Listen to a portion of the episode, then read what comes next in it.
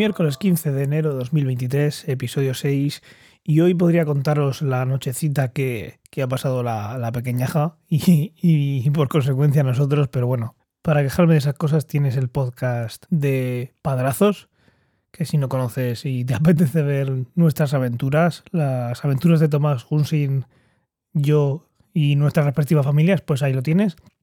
Lo que sí quiero contaros está relacionado con, con el cielo, en el cielo hay millones de maravillas nocturnas que se, que se pueden ver, pero quería centrarme en maravillas que no son naturales, maravillas artificiales y que se pueden ver por la noche y que, no sé, en una fiesta te puedes dar el pego o simplemente por curiosidad. Yo eh, la considero una de, mis aficiones y os voy a contar a, qué me refiero. Eh, hay muchas cosas que se pueden ver en el cielo nocturno que, como digo, que no son, no son naturales, son satélites artificiales y entre ellos está la Estación Espacial Internacional. La Estación Espacial Internacional se puede ver muy bien durante muchísimas noches del año, se pueden ver pases de, la Estación Espacial y como digo brilla muchísimo y se puede ver en, bueno, en cualquier sitio, da igual, la contaminación lumínica se puede ver.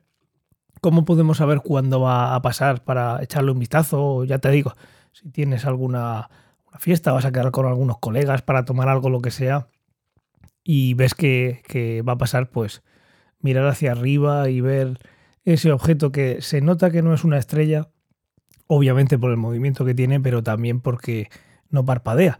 Las estrellas parpadean porque están muy, muy, muy, muy, muy lejos y literalmente, vamos, matemáticamente lo que está llegando a, nuestros ojos es un, es, un pincel de luz, que, que se llama, es un fotón, una partícula de luz detrás de otra. Y eso hace que cualquier movimiento que tenga la, atmósfera haga que esa luz deje de, llegar a nuestro ojo, se desvía y eso hace que parpadee. Eso es lo que distingue un planeta de, una estrella en el cielo nocturno. Un planeta, por muy pequeño que sea, muy lejos que esté, sigue siendo un disco y estadísticamente es muy, muy improbable que, todos esos fotones que llegan de, de, ese disco, que ya no es un, un tren uno detrás de otro, un fotón detrás de otro, es muy, muy, muy, muy difícil. Ya tiene que estar la atmósfera muy mal para que parpadee. Entonces, he hecho este paréntesis.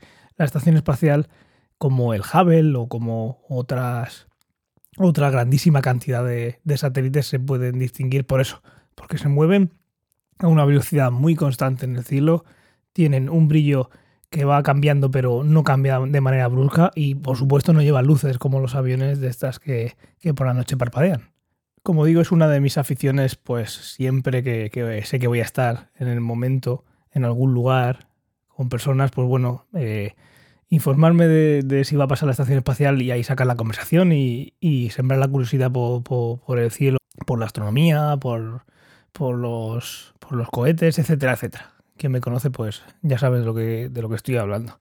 El caso es que de manera espontánea lo puedes ver, pero la cosa es saber por dónde va a pasar. Hoy en día hay demasiada información para, para calcular estas cosas, para ver por dónde van a pasar. Eh, hay aplicaciones que puedes entrar, ver todo el cielo y puedes.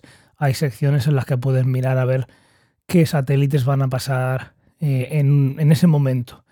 Eh, yo lo que te recomiendo en este caso es algo más simple porque si no estás acostumbrado o acostumbrada a usar este tipo de aplicaciones, porque la astronomía no sea algo que sea una afición, estas aplicaciones al principio pueden ser un poco apabullantes de toda la información que tienen. Tú abres una aplicación y nada más que ves puntos en el cielo, te pones a moverla y enseguida estás mirando por debajo del horizonte. Bueno, puede ser un poco abrumadora. Así que lo que te quiero recomendar hoy es una página que tiene muchísimo tiempo. Eso hace que sea muy simple, pero para este cometido me parece una maravilla. La página web se llama Heavens-Above, Heavens de cielos, guion above, above de arriba en inglés. No, te preocupes que voy a dejar el enlace en las notas del episodio. En esta página te puedes crear un inicio de sesión, pero no hace ninguna falta. Cuando te metes en el navegador puedes poner a mano tu ubicación, que no creo que sea lo que vayas a hacer, pero lo que sí puedes hacer es eh, darle a ubicación y darle a compartir ubicación desde tu navegador y entonces el navegador pues le va a dar las coordenadas y a partir de ahí lo que tienes es em, una vista de satélites en el que vas a poder ver la predicción para 10 días de satélites de interés especial, que lo llaman, que ahí está la Estación Espacial Internacional, la Tiangong, que es la Estación Espacial China, y alguna cosita más. Está muy chulo porque si entras a la parte de Estación Espacial Internacional, lo que te va a salir es una tabla en la que vas a tener la fecha en la que pasa, la magnitud. Eh, tampoco te voy a contar ahora mismo si no sabes qué es la magnitud, pero bueno, cuando más negativo es el número, más brilla. Un brillo de menos 2, menos 3, para que te hagas una idea, es algo cuando mires al cielo vas a saber seguro que es eso. Si es menos 0, menos 1, ahí andará la cosa. Y si el brillo es menor que eso, ya tienes que tener un poco más de experiencia o que sea la segunda o la tercera vez que, lo ves para, saber exactamente qué, es eso lo que, lo que tienes que ver, que es la estación espacial. Es muy fácil de verlo, pero se puede confundir cuando son magnitudes cercanas a, cero.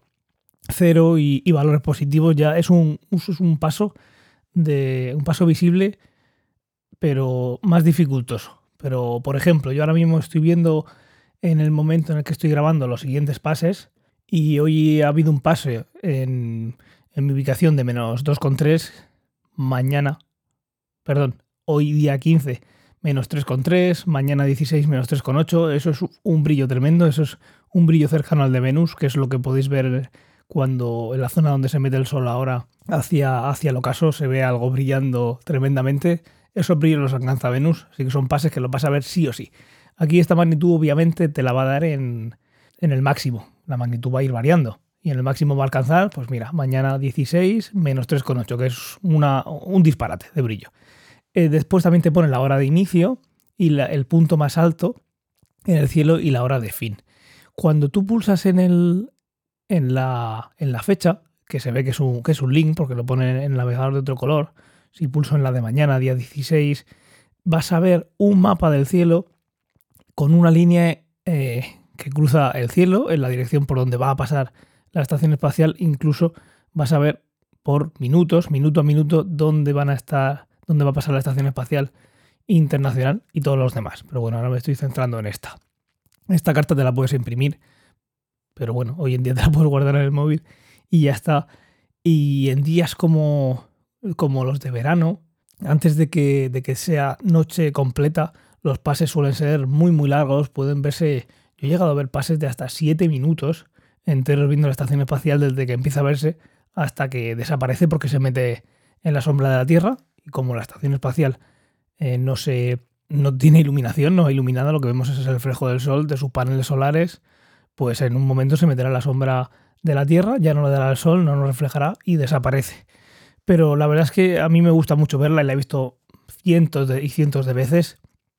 El, el, ver un objeto y pensar que está moviéndose a 7 kilómetros por segundo, que da una vuelta a la Tierra cada 90 minutos, 92, que está a unos 400 kilómetros de altura y que tiene el tamaño de un campo de fútbol y que eso lo, ha hecho la humanidad y que eso es un laboratorio que está ahí arriba investigando sobre todo cosas relacionadas con, la salud, medicina, biología, pues a mí me, apasiona. Igual estás escuchándome diciendo el loco este de donde salió, pero bueno, si me conoces y si no ya, ya me irás conociendo, estas cosas a mí me, me gustan mucho y yo creo que como mínimo te pueden parecer curiosas y, por eso te, la traigo aquí.